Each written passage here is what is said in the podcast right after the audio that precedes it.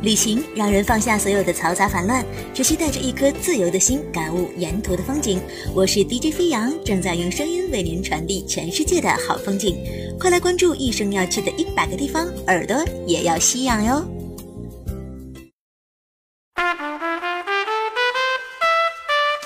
亲爱的听众朋友，大家好，欢迎收听全新一期的《一生要去的一百个地方》，我是主播飞扬。大家还可以在蜻蜓 FM 上搜索大写的 DJ 飞扬来收听更多的精彩广播。本期节目我们继续留学生的旅行箱。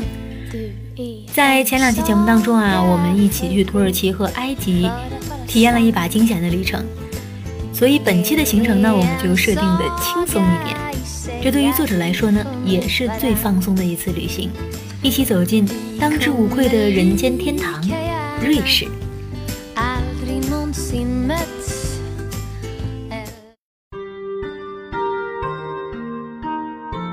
瑞士最放松的一次旅行，交通上直接买瑞士四天通票，所有火车、轮渡、公共交通都免费不说，博物馆也几乎不收费或者有较大折扣。而且即使没有买通票，在瑞士住宿。所有酒店也都会给游客一日免费的公交卡，如此人性化，难怪是世界上最富有、最安全的国家之一了。瑞士人人有枪，却极少有恶性犯罪事件发生，这可能和生活环境太优美也有关系吧。像天堂一样的地方，感觉在这里做一点点坏事都会觉得心里不安宁，谁忍心破坏这里的纯洁呀？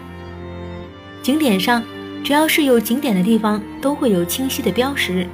再加上瑞士的城市都不大，基本上只要到了就知道怎么走了。比起文化底蕴，瑞士当然不及法国、意大利的，但是论风景，瑞士绝对数一数二。而看风景只需要眼睛和心就行了。之前去过西藏林芝，都说那里像瑞士。这次到了瑞士，风景确实很美，但又有不一样的感觉。林芝是壮美，而瑞士是优美。只有住宿让我费了一些脑筋。瑞士的物价是极贵的，我和同学在洛桑和伯尔尼的住宿只能选择了青旅的四人间床位，每人每晚就要二十五英镑。在因特拉肯和苏黎世两晚的酒店都上一百英镑了，这物价水平和北欧一样高。这样的价格在意大利、西班牙。都能住四星级的双人间了，在瑞士的四个晚上，我和同学就是两晚青旅，两晚旅店，这才把预算控制下来。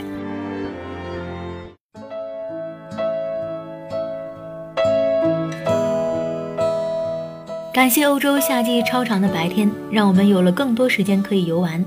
这次的路线总共是五天七个城市：日内瓦、蒙特勒、洛桑、因特拉肯。伯尔尼、苏黎世、琉森，基本是把瑞士精华的部分都游玩了。而且因为白天长，也并不觉得行程很赶，反而觉得很舒适。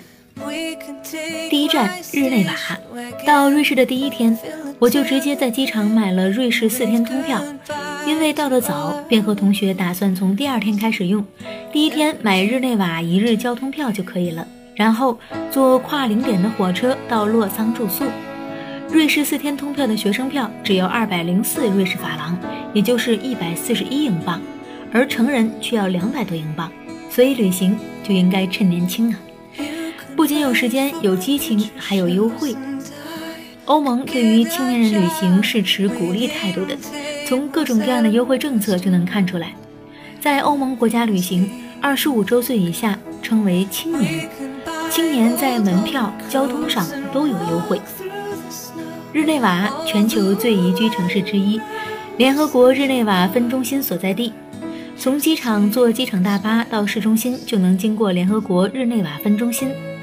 日内瓦的这个联合国分中心主要负责人权事务。万国宫的国旗飞扬，宫前是大型的喷水广场，而最让人瞩目的要数万国宫前的段椅。这把椅子高十二米，重达五吨。只有三条腿着地，第四条腿仿佛被炸去了一截，断裂处是让人触目惊心的分叉。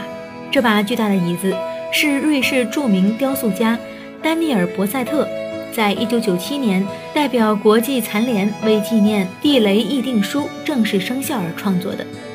除了欣赏艺术家的独具匠心外，更多的游客是望着那被地雷炸断的椅子腿儿，让人铭记战争的残酷，更向往并珍惜和平的美好。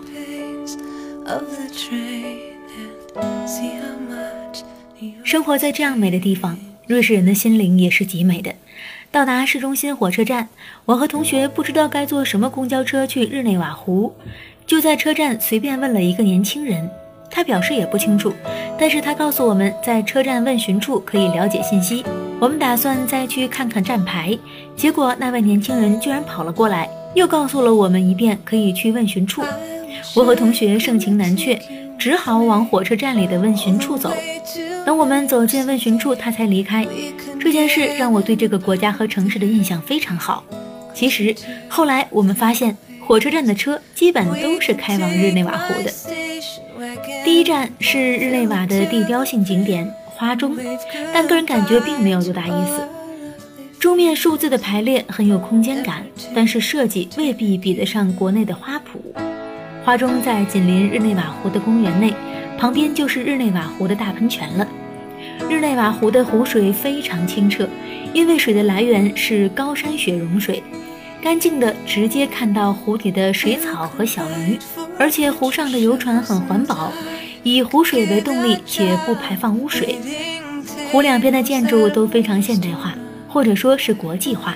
抬头是一排各大知名企业的牌子，就像香港维多利亚港湾给人的印象。日内瓦湖又被称为天鹅湖，是天鹅的家园。在这里可以看到天鹅的整个成长史，有脚趾，还有没完全舒展开的小天鹅。小天鹅的脚趾一节一节软软的，灰蓝色的，也有正处于褪毛过程中的天鹅。当然，更多的是成年天鹅。据说天鹅是很爱干净的动物。只有最干净的湖水，才会有天鹅在其中生活。由此也可以看出日内瓦湖是多么清澈。好了，亲爱的听众朋友，以上呢就是飞扬今天给大家分享的瑞士日内瓦的景观。怎么样？听到这里都会感觉这是一个非常非常舒适的地方，不愧是世界宜居城市之一了。在下期节目当中呢，我们继续跟着作者的脚步走进蒙特勒，去看一看那里的风景。本期分享就到这里，我们下期节目再会。